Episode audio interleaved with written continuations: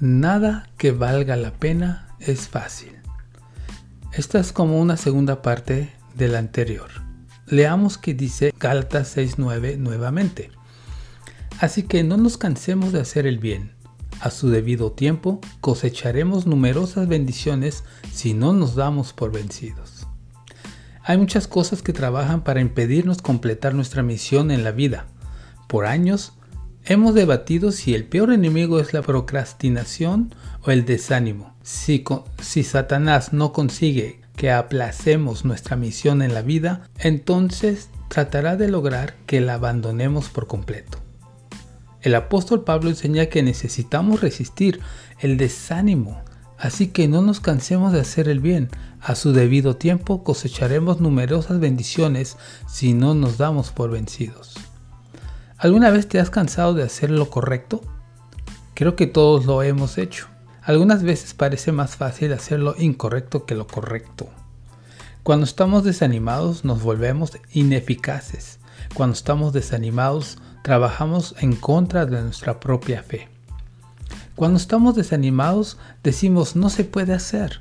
Y eso es exactamente lo opuesto a decir sé que Dios puede hacerlo porque Él ya lo dijo. Hazte estas preguntas. ¿Cómo puedo manejar un error? Cuando las cosas no suceden como quiero, ¿me enojo?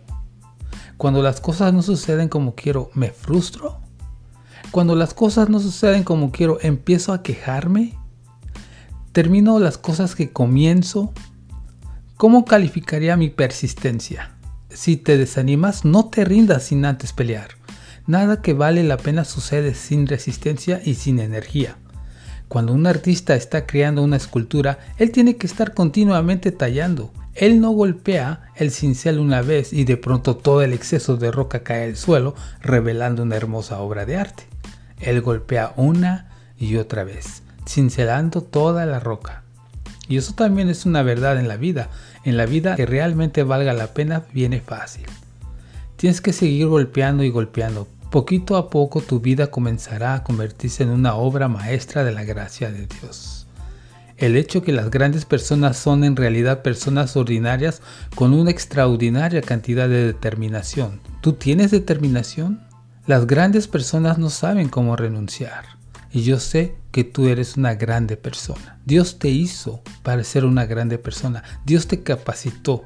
Dios te, te equipó con todo lo que necesitas para ser una grande persona. Saca eso que has estado escondiendo. Lo tienes ahí. No es fácil, pero sácalo. Te vas a dar cuenta de lo extraordinario que eres. Con la ayuda de Dios, dejo esto en tus manos. Y ya sabes, nada que valga la pena es fácil. Bendiciones.